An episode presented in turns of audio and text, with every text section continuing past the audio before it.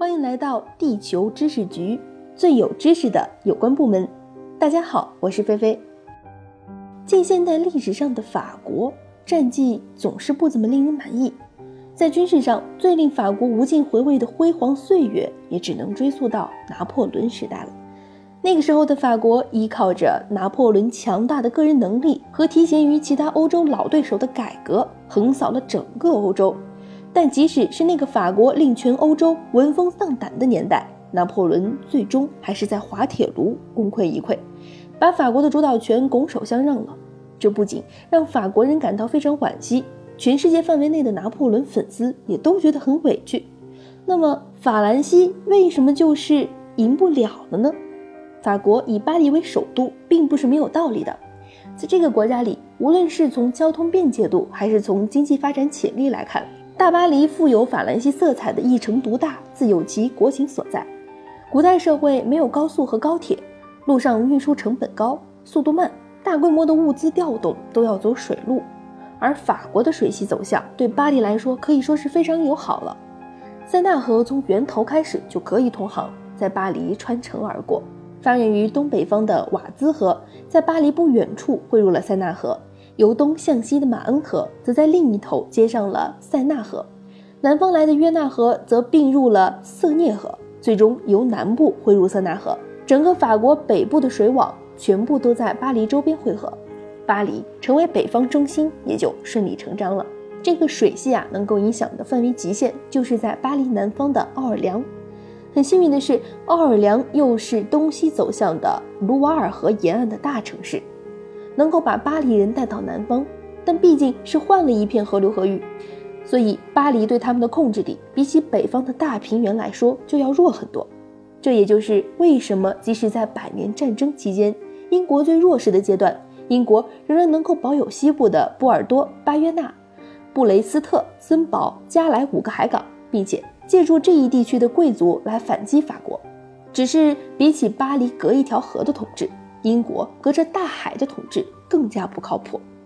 所以，百年战争中，法兰西人笑到了最后。在此之前，凝聚了整个北方周边力量的巴黎，其实已经足够强大。如果他们想的话，可以沿着漫长的罗讷索恩河谷，走稍微困难些的陆路，进入东南方，那里就是风景如画的普罗旺斯。由于平原面积比较小，几乎没有还手之力，大巴黎就是按照这样的路径完成了法国国内的大致统一。时间是十五世纪中叶。从此以后，在中南部还有南特、图鲁兹、蒙彼利埃、马赛、里昂这些地头蛇城市，多少抗衡巴黎的一城独大，而整个北方则是被巴黎榨干的。在利用巴黎的优势地形完成了全国范围的中央集权之后。法国人的心思开始活络了起来。翻开地图就会看到，现代的法国是一个近乎六边形的国家，三面靠海，三面靠陆地。六边形的国境形状对于法国来说非常重要。可以说，法兰西的兴衰史就是围绕着它奇特的国境线展开的。尽管法国统一了，但是由于是由三个主要地区，也就是大巴黎西部和南部拼接起来的国家。三地对国家拓展方向的意见非常不统一，西北部想要往大洋上发展，但是巴黎很清楚，一旦让曼诺人向北跨过了英吉利海峡来征服英格兰，很快就会和法国失去联系，甚至成为了仇家。而从西部港口往未知大洋发展的计划，又不符合法国人不见兔子不撒鹰的习惯。东南部想要往地中海发展，他们的主张确实也促使法国下决心打下了科西嘉岛。但这个岛在后来成为了法国最大的分裂因素，独立运动一直到今天都没有终结，而且地中海在当时已经被完全探明，这个小澡盆儿可装不下法王膨胀的心。另外，今天看来，法国南部人对地中海巨大兴趣的后果，那就是马赛成为了全欧穆斯林比例最高的城市，而在六边形的西南和东南的两边上，则分别是比利牛斯山脉和阿尔卑斯山脉。高耸的山梁天然成为了法国扩张的阻拦。无论是通过政治结盟还是军事征服的方法，法国想要长久地控制山那一头的土地都是很困难的。在巴黎的眼里，法国的施展空间只有在东北部的平原上。今天的法国东北部以莱茵河为界，与德国划地而治。在莱茵河的下游，则有卢森堡、比利时、荷兰三国作为缓冲。但莱茵河并非不可逾越的障碍。事实上，两岸居民在民族国家里之前出现的语言和习俗上都颇为相似。至于下游的低地平原，就更是一片模糊地带。周边大国都可以向这个地区投射影响力。卢比河三国能在这种地缘形势下独立建国，真的是非常惊险。既然东北部是一片开阔，法国也很自然地统一了这个六边形的其他地区之后，向东北部人烟密集、文化混乱的地区进发了。巴黎的强势意见最终在国内争论中占据了上风，但是他们忘记了，在统一全国的战争中树立起来的自信心和战争套路，在对外征服战争的时候非常不好用。而且，巴黎对大陆浓烈的兴趣，让法国在无意识中失去了成为海洋帝国的可能。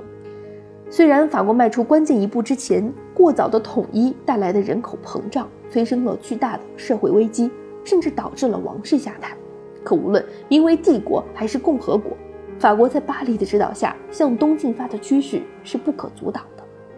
法国是欧洲最早完成中央集权的国家，也是第一个完成民族认同的国家。科西嘉岛在血统上来说其实是个意大利人，但是他愿意为法兰西效力，并且为了法国的利益来侵略意大利诸国，可见国家认同的威力。不过，在封建国家向民族国家转型的过渡阶段。比起民族和国家这样虚幻的概念，人们还是更愿意效忠于一个具体的人。这个人就是拿破仑。拿破仑出生在南方，早年间服役也是在南方，因此他一开始对地中海的兴趣其实更大。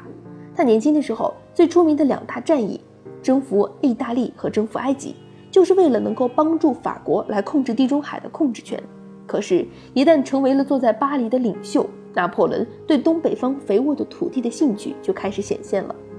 与普鲁士、奥地利、俄国和低地国家噩梦般的拉锯战就开始了。在战争初期，法国有两个方向的优势：更多的兵力和更新式的战术。民族认同感能够征发更多的士兵。不仅巴黎周边加入了战争，连马赛人都唱着马赛曲投奔了三色旗。所以，拿破仑麾下随时可以找到十万机动部队。而其他国家动员的陆军很少有超过五万人的，何况人心还不齐。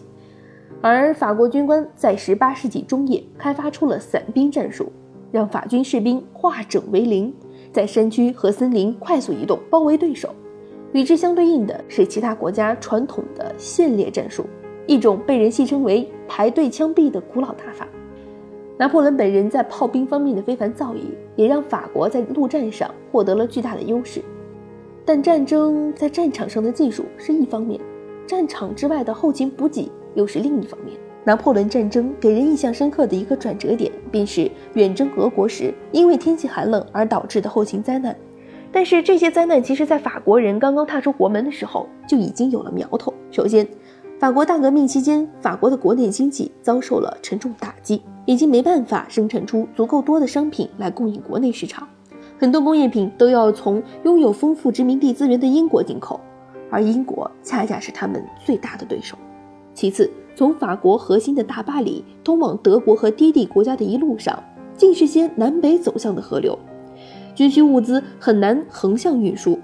荷兰人还动辄给法国人来一个水淹七军，向东北之路非常艰险。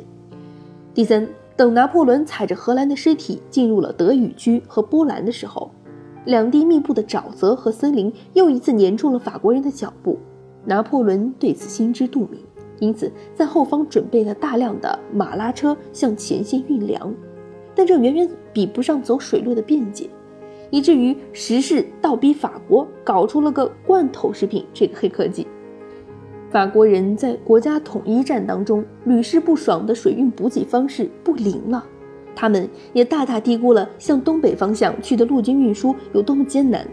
没有给养的法国军队只能够在占领国当地横行暴敛，这就又败坏了革命军的救世主印象，连当地平民都不愿意和法国人合作了。而与之形成鲜明对比的是，英国控制了英吉利海峡到北海的水上通道，能到这里经常骚扰法军；俄国西部密集的水道正如巴黎周边一样发达。为沙皇提供了良好的主场优势。奥地利和普鲁士在占领下不断偷师法国人的陆军技术，西班牙的平民阶级则坚决抵制拿破仑钦点的政府，几股力量都在暗自积蓄着各自的能量。法国的征服之梦注定不会实现。拿破仑的大军从俄国败退，并在滑铁卢一败涂地，对于拿破仑来说是个人生涯的噩梦，而这一切对于法国来说，超越地缘控制边界必然付出的代价而已。